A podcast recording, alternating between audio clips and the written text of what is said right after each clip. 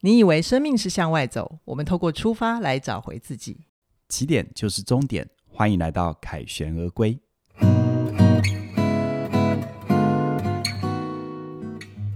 大家好，我是凯宇。我是怡璇，今天的凯旋而归，我们要来回应听众的留言哦。在收听之前，邀请你在 YouTube 帮我们订阅、按赞、分享。那如果你在 Podcast 收听的话，提醒你凯旋而归有独立的频道，也请你给我们五星推报留言跟我们互动，我们也会选择适当的主题做成节目跟大家交流哦。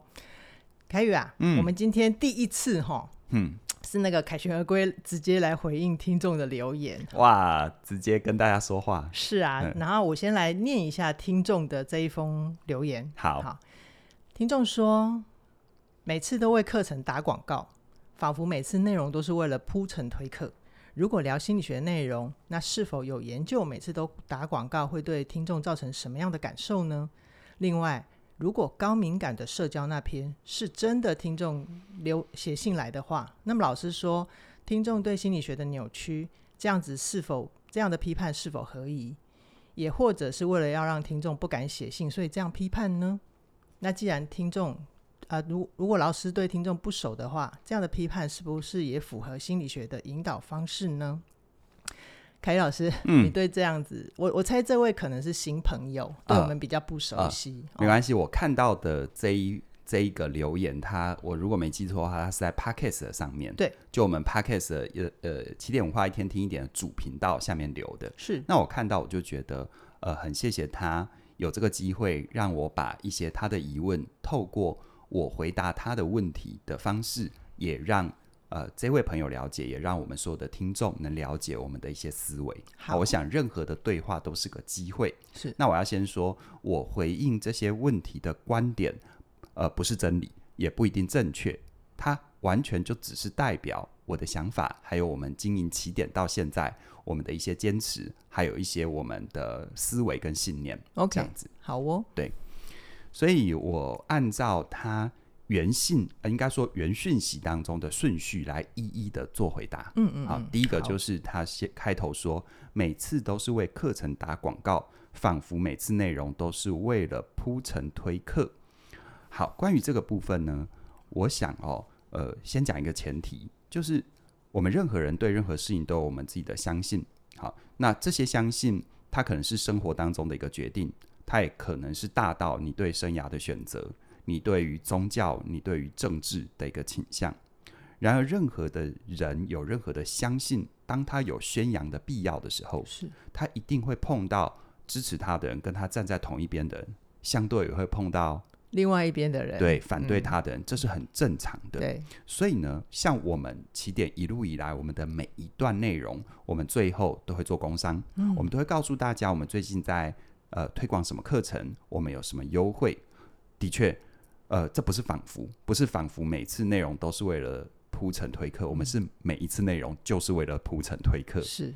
那我们为什么这个相信呢？我会慢慢的跟大家说为什么哦，因为我不想要去隐藏我们今天起点文化是一个盈利事业的真正的任务和意图。嗯如果我们今天能够告诉这个世界我们相信的，同时能够帮助并且陪伴一些人，然后又能够让公司赚到钱，能够照顾到我们的同仁，我觉得这是一件非常美好的事。是所以呢，我们的出发点就是我们不会隐藏我们的意图，不会讲的很多，然后到最后才翻开一个底牌，不管是鬼牌还是王牌，嗯我们不会，我们从一开始我们就把它放在台面上。那为什么这么做呢？因为我们相信每一个我们的听众都是成熟的人，而成熟的人就会有他自己成熟的判断。因为这样子，我们会尊重每一个人的决定。也就是说，你听完之后，你觉得有帮助，你想要进一步的加入我们的课程，我们非常欢迎。对这也是我们开公司的目的。但如果你听了觉得还好，我们前面讲了很多，你觉得你根本听不进去，那你也就不要浪费时间。嗯嗯，我们不希望用一个编织一个很美丽的样子和幻象，嗯然后等你真的踏进门，发现不是这么回事。对啊，选择权在听众手上，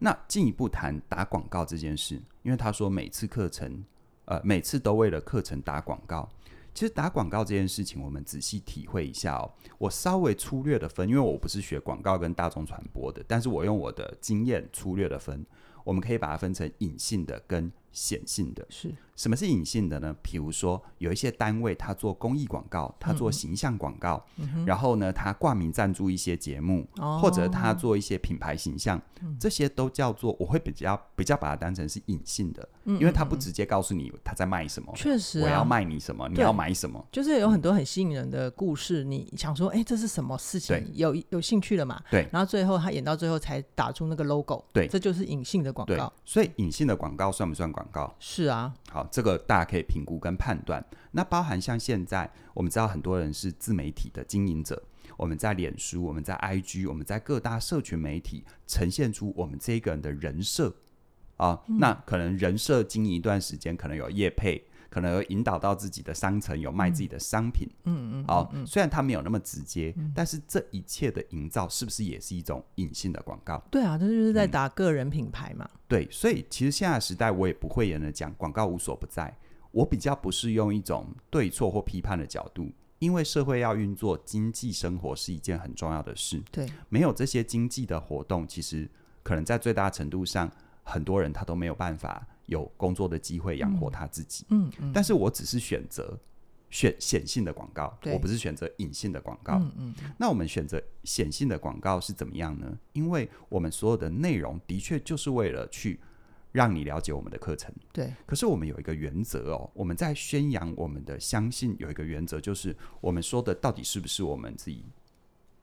这么做的，我们自己真正相信的。我们真的活出来的。对，那我们要盈利，我们不会去避讳。所以在这样的一个状况底下，你会发现我们其实完全不去遮掩自己这样的意图，然后交给你自己做判断。嗯，那针对我们这位朋友他后面的部分，我还会去说，那我做这个显性的广告，我是怎么做，让你真的有选择，而且我在最大程度上不浪费你的时间。嗯，好，所以我接下来讲他后面的。好就是好怡璇帮我念一下他写哦好，没下来问的题，没问题。 嗯，第二段原文嗯是、是说他呃，他指出，如果我们是聊心理学的内容，那么是否有研究每一次打广告都造成听众什么样的感受呢？对这个问题非常的好哦，因为的确我们有研究，每一次都打广告会造成听众什么感受？的确我们有研究，不管是不管是我们自己的经验法则的研究，我们呃每个月的数字报告的研究，当然我自己学心理学。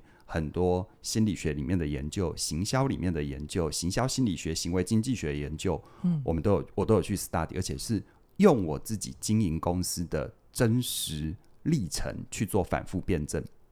就如同刚刚说的，我们有个相信要宣扬，就一定会有赞同的，也就会有反对的，有光就会有影嘛，对不呃对？嗯对，所以，因为我们知道这一点，所以我们在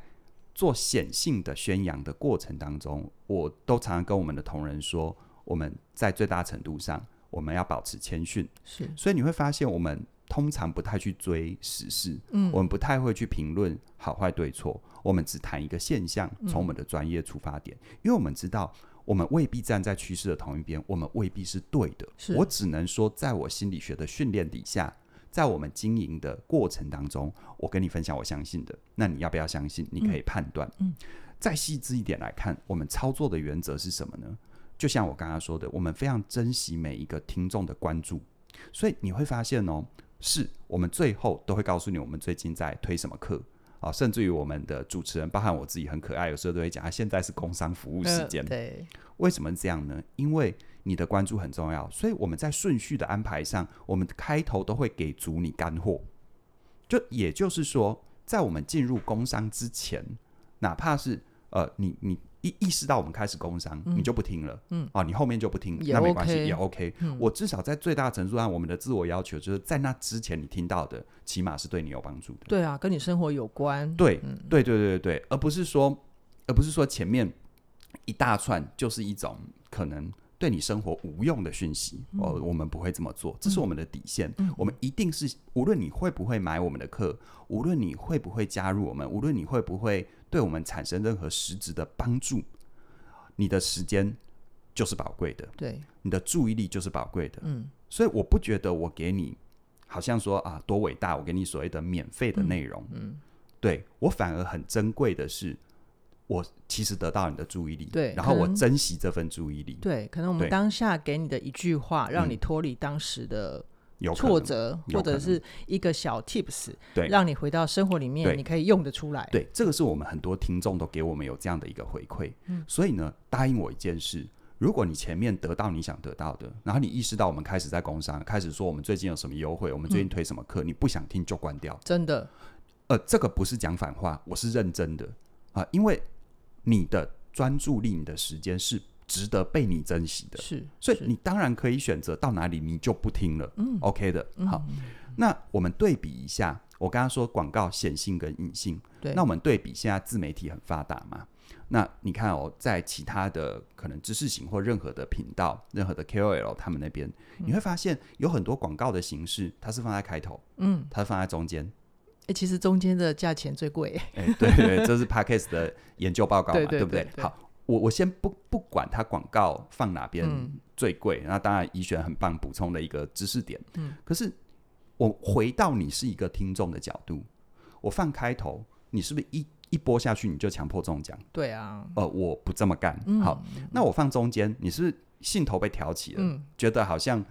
不划过，或者是不把它忍耐听完，你就听不到 后听不面。到后面你想对听的，对，那没有对错，我说没有对错，因为每一个公司、每个频道的经营出发点不一样。嗯，我只能说不一样，不能说我比较好，我没有比较好。但是我们的坚持就是，你听到，你起码听到我们在正式进入工商之前，我一定要给你干货。嗯嗯，你先得到干货好不好？真的啊，你得到了，你要不要加入我们课程，你自己决定，甚至你不想听都没有关系。但这是我们的坚持，所以为什么我们会选择放在最后？那当然我可以理解，因为放在后面可能就是这一位朋友他说，好像我们一切是为了课程铺陈。嗯嗯，那我想，如果真的以我的专业训练，我这样的铺陈真的是太粗糙了啦，哦， 因为我我我不觉得有有特别怎么铺，你知道嗯吗？就就是对我们我们就还蛮摆在台面上的。是啊，嗯那当然，每个人的感受需要被尊重。你听到这里，我仍然没有说服你，那我仍然尊重你。嗯这样子，所以我们选择放在后面。刚刚说的，你的关注很重要。那其实这种事情，嗯，它就像是喝可乐一样，有些人喜欢可口可乐，有些人就喜欢百事可乐。对啊，好，它不是用这个角度。那像宗教，基督教在人类世界传播两千多年，也不是每个人都是基督徒啊。嗯嗯嗯，所以呃，我并不觉得哦，我做的所有的东西，我们今天起点的这样的坚持，就要所有人都喜欢。好，我很谢谢你告诉我你不喜欢。嗯，好，嗯那因为我知道哦，原来我这样会有一部分人不喜欢。回到事业经营的角度，那你可能不是我的 TA，是但我仍然尊重你。是但是反过来说，我也知道很多人喜欢，嗯很多人觉得他受到很大的帮助，然后在他生命有需求，在适当的时机，他就加入了我们。对，那个时机一直没到，那我也很开心，我能陪很多人的生活当中，每一天可能几分钟，可能十几分钟的一个前进跟成长，嗯嗯，这会让我我觉得我们坚持起点坚持这样的道路，让我们自己安心呐、确实啊，对就是我自己加入到现在，也是因为这一份，我觉得是我们做我们喜欢、我们相信的事情，让我也活得心安理得啦。是是，好，那接下来听众还提到的一段原文就是，如果高敏感高敏感社群那一篇真的社是交啦，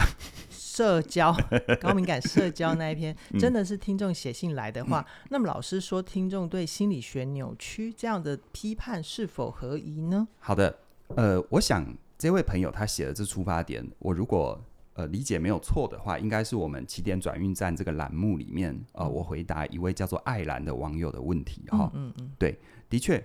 我的原话，因为我还回去听嘛，嗯我的原话说，艾兰可能误解了心理学啊、嗯因为它里面他把心理学当成是去拆解别人、去分析别人、去去去去去评判别人的一个工具啊。那我就说，可能有点误解，因为。真正你要弄懂心理学的第一步，其实你要先把心理学的这些学习回到自己身上，关照自己，理解自己，弄懂自己。这时候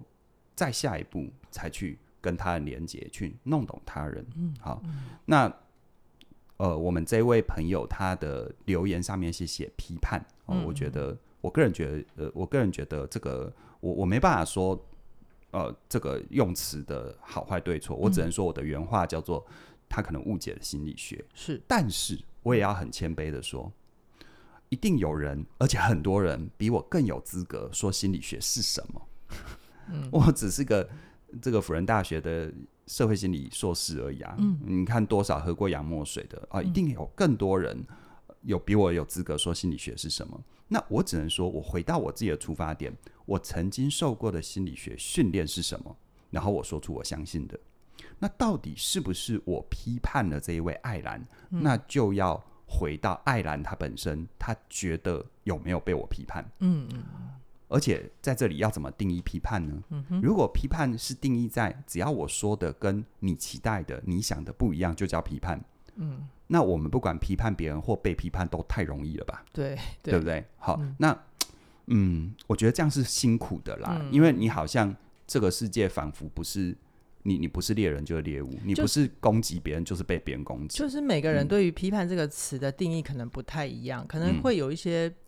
像有一些比较在社会上走跳的人，就嗯会觉得你要对我有人格的侮辱才叫批判，嗯，对，就是那个，所以，所以说，我觉得这个呃，因为像我自己，因为转运转运站嘛，我自己就是针对那个“活出有选择，自由人生”这一门课对嗯回答的学学员员的来问题信，对，嗯那我里面也特别强调，其实我们用的词汇会决定我们的信念，而我们的信念会决定我们的人生。对，好，嗯如果我们始终是用一个比较强烈的或有对抗性的词汇，那可能我们就会活出一个强烈的，那个强烈就挂号，嗯是正面负面不知道，嗯正面也可以很强烈，负面也可以很强烈，好，很强烈，然后很对抗性，很对抗性的人生。好，有些人就喜欢乘风破浪啊，嗯，是姐姐是大陆的一个姐 妹，对，好了，开玩笑，不好笑还有哈鲁夫啦， 不好笑，对对对，但但我我觉得对我来说，我会比较喜欢，我会比较喜欢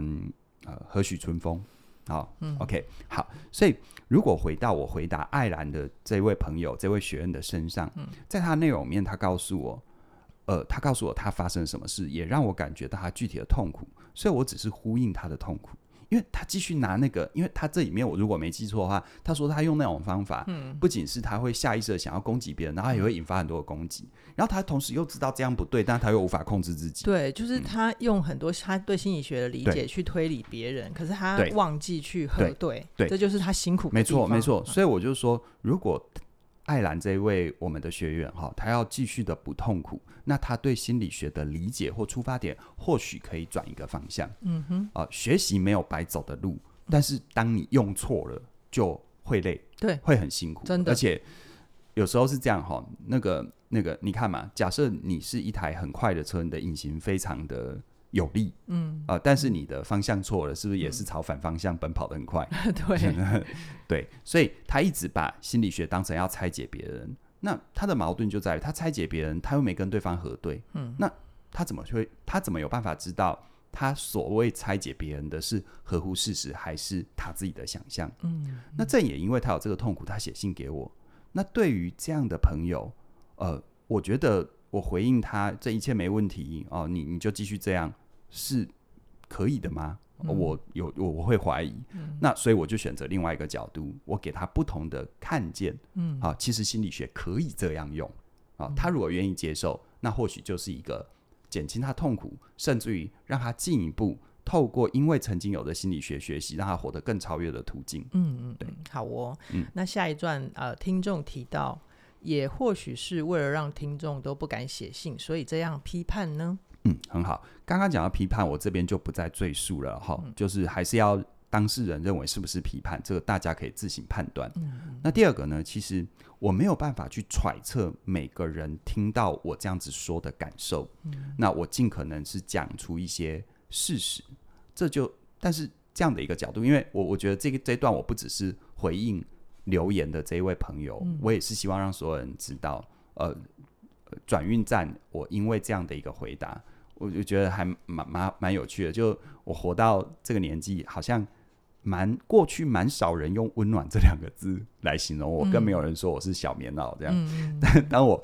开始回答转运站的问题啊，这种回应出来，然后还是蛮多朋友不断的写信来转运站， 是，所以我我我我只能这样子说好啊，因为我我也不想要造成对抗说，哦这个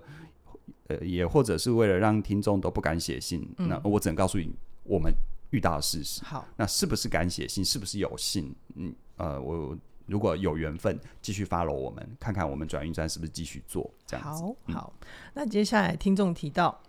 既然对听众不熟的话，这样批判也符合心理学引导的方法吗？呃，这个问题非常好哦。他说，呃，我不熟学员，这是事实，嗯啊，因为我只能透过他给我的那一封信去对揣测他是什么。嗯但我先讲，我是揣测。也正因为不熟，所以我的每一个回答都有前提的。对，我没有说你一定就怎样，你必须怎样。如果你不怎样，就会怎样。嗯，我从来没有用这个句型。对。从如来果没有的，话，帮我翻出来，告诉我，我要深刻检讨、自我修正。OK，好。那所以呢，我在这样的前提底下，通常我会提醒的就是我的判断，而且我都会去说这个判断可能是错的，嗯请你回到你生活自我核对一下。如果不是，那你你你不要。觉得我说的就是对的，对你抱着怀疑精神，我常常会，不管我在实体课还是线上课，我常常会跟能接触到的朋友说，你要保持着怀疑精神 and 实验精神。嗯，怀疑精神就是凡是你没有经过亲身验证的，不要别人说什么就是什么；嗯而实验精神就是你也不要自己都没有去试，然后就认定它是什么，它不是什么。嗯，那就是一个思考跟行动上的两只脚。没，错，没错，才没能错一直，前没错，进嗯没错，没错。怡轩讲得这个非常的到位。好，所以呃，在这个状况底下，在这种啊，我其实内在有一个深刻的相信是，不管你会不会接受我给你的回馈，我都相信你可以找到更合适你、更能够帮助到你的人。可能此刻我就是那个人，那我很有荣幸。嗯，但万一此刻我不是那个人，啊、我也会深刻的祝福你找到那个人。嗯嗯，好、所以像我自己记得，我回答一些朋友的问题，我也会说，你这问题啊、呃可能我在这个管道、这个形式无法回答，那我会鼓励你可能去找适合的智商心理师啊，或等等的这样子。嗯那如果回到心理学，因为他的原话说，这位朋友原话说，这样的批判也是符合心理学的引导方式吗？嗯，啊，这很好的问题嗯哦。就是所谓心理学的引导方式，每一个学派、每一个每一个呃这个传承，它的引导方式都不一样。对啊，所以，什么叫做符合心理学引导方式？那就要先看是哪一个学派，嗯学派的引导方式、啊。大家如果对学派有兴趣的话，可以搜寻心理小学堂。对哦虽然它已经第一季就是六十几集已经结案了，嗯反正那个内容你都可以搜寻得到。是，如果从人本心理学、人本主义心理学的引导方式，它会非常的温暖，它非常的承接。那它可能的状况就是，它比较不会真正去处理你具体的问题。嗯他相信人本主义的相信是，你只要被懂，只要我们有好的关系，只要你在关系里有好的经验，你自自己就会找到解决问题的方法。对，好，这是人本主义的引导方式。那如果是精神分析或者像荣格呢，他就会用很多的技术，嗯啊、可能空白一幕，可能象征，可能解梦，可能潜意识工作。嗯，有一些人就很爱，我必须讲，嗯有一些人很爱，真的但是对有一些人来说就不知道这些冲下，就、对啊就是不知道在干嘛。嗯，好，那就是我我明明是呃遇到一个挫折，结果你都不跟我谈那个挫折，没有你都具体的事项，对你都跟我嗯讲一些就是好像很空灵的东西这样子。好，那如果是现实治疗呢？嗯，现实治疗它可能会挑战你，它会面质你，他就具体事实具对体处理了嘛，对对，他会点出你这样讲怎么来的，嗯，你这样想有什么证据？嗯，如果你不这样想会怎样？如果你继续这样想会怎样？嗯，好，有些人觉得哦太强烈嗯哦羞 香，可是对有些人来说很好啊，因为我就是来解决问题的。是是 OK 是好，那如果是认知行为治疗呢？嗯，认知行为治疗呢，它就会去去检核你的信念嗯啊，比如说我们知道 A B C A B C D E 啊，就是就是就是认知学派的一些嗯嗯标签啊啦，你可以去查。那那认知行为治疗呢，它可能就是除了去检查你的信念之外，它会给你一些行为处方。对，啊先如回果去做做对，看，嗯如果你这样，你可以试着这样做做看，或者是一些信念的调整。如果每当你这样想的时候，你可以告诉自己，重塑自己的内在语言可以怎么样说，这样嗯子。好，那如果是超个人心理学，哇，好多哦， 当然不止这些啦，我只我只是有想到我就列出来。好超个人心理学呢，呃，像我记得我在念研究所，最后我在写论文的阶段，也不是最后了，就是我在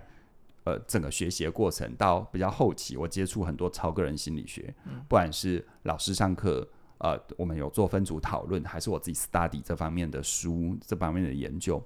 超个人心理学呢，它又比精神分析更空灵了。哦，你你会觉得精神分析起码还在跟你的潜意识工作。嗯那超个人心理学有些人会感觉，尤其超个人心理学里面又有人文哲学派的，然后、嗯呃，另外一种就是就是比较是那种那种那种，意思就是说有有有比空灵更空灵那一派。天哪、 对 对，有有有那种的嗯，所以他可能引导你呼吸啊、让你去做光的冥想，让你进哦入一个更高的所谓的高龄的层次等等的。 OK，对 OK，那我不能说什么对错，嗯因为在不同的流派里都有人在里面得到疗愈，对，但同样的在不同的流派里也有人在里面搞很久、嗯都绕不出来。得不到他想要的对具体帮助。哦对，那像我自己，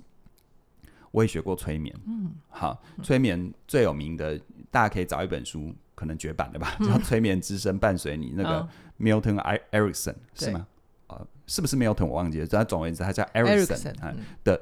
对啊，那那那那催眠又又更不一样，所以所谓符合心理学引导的方式是符合哪一种心理学的引导方式，嗯，对不对？对啊好，所以我我我我不能说我能代表心理学，我只能说我接受到的训练加上我的实务工作，好，我给这位艾兰，就是我们写信来的，好，或者是所有的朋友，嗯、一个可能性，嗯嗯，那一样，我重我我要重申，请你保持着怀疑精神 and 实验精神。嗯嗯嗯，怀疑就是不要我说的是怎样，你就觉得是怎样。对啊，好，你回到生命经验去印证。嗯但是实验精神是什么，也不要只是空着脑袋去想，你去试试看嘛。嗯嗯，试了如果。就是那样，或者试了，就是你甚至于走出自己一条路，很好啊，因为生命是你的，是没有任何人能够代替你解决问题，或或者是或者是所谓的真正意义上的帮你穿越什么、超越什么。嗯，到头来我们回到自己。好可是这些我们的内容还有我们的陪伴，我相信是能够帮助到很多人。嗯然后我会愿意继续这样坚持，继续这样相信，嗯而且我也会愿意在每一段内容都给干货。嗯，然后给完干货之后，我也会继续坚持做工商服务。是的，对， 所以就如同现在，嗯我们也给大家玩干货之后，当你嗯面对质疑或者是挑战，怎么好好的回应之后，嗯，我们接下来就要做我们的工商服务喽。 对，所以如果我们每一次到这种阶段，或者你听到我们有一嗯些 keyword，、你就不想听，答应我这时候就关掉。嗯嗯，你不要勉强自己，嗯，因为因为勉强得来的东西都会有副作用。是的。好，是的，对那我们要工商什么呢？嗯这就是我们在七月二十四号即将上线的《我们再爱一次》，这是呃全台首门由伴侣智商师推出的课程。那线假上如课程，对嗯线上课程。那假如听众朋友你们在关系里面有一些辛苦，很想要找回关系里面的温度，那这门课程就能够帮你重建亲密连接，让爱回温。嗯，那记得七月二十四号一上线，手到加入你，可以先设好闹钟，第一 对时间凌晨的。对，零一秒，嗯零零零点零一秒嗯就可以加入，嗯而且是第一波早鸟优优惠对是一九九九， OK，我这边补充一下哈，就是说，不管你现在有亲密关系，还是没有亲密关系，或者是准备进入亲密关系，好，我觉得这一门课一定会给你很大的帮助。嗯，因为除了把撇除掉两个人在一起的热恋热恋期之外，其实生活多数是柴米油盐酱醋茶。嗯，然后呢，你们是各自不同的个体，甚至于不管你是同性恋、异性恋。嗯，你们一定是来自于不同的信念系统、不同的生家命庭生命背景。嗯，那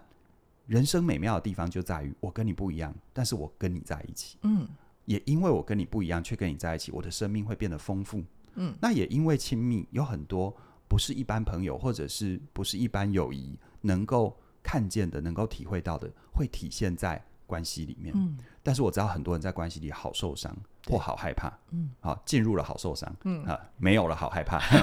就就就是我觉得我自己听完我们再一次以白老师的这一门课，我我其实深受感动， ，OK，好，我深受感动。我觉得每一个人生命当中会有很多功课要圆满，而关系是我们最需要圆满的一块。好嗯哦，那大家听到这边，如果也觉得凯瑞老师讲的让你好想要一起跟我们一起参与的话，记得先设好闹钟，七月二十四号的凌晨马上马上上线就立刻加入啦。那今天的凯旋而归先聊到这边，我们下星期五再见喽，拜拜拜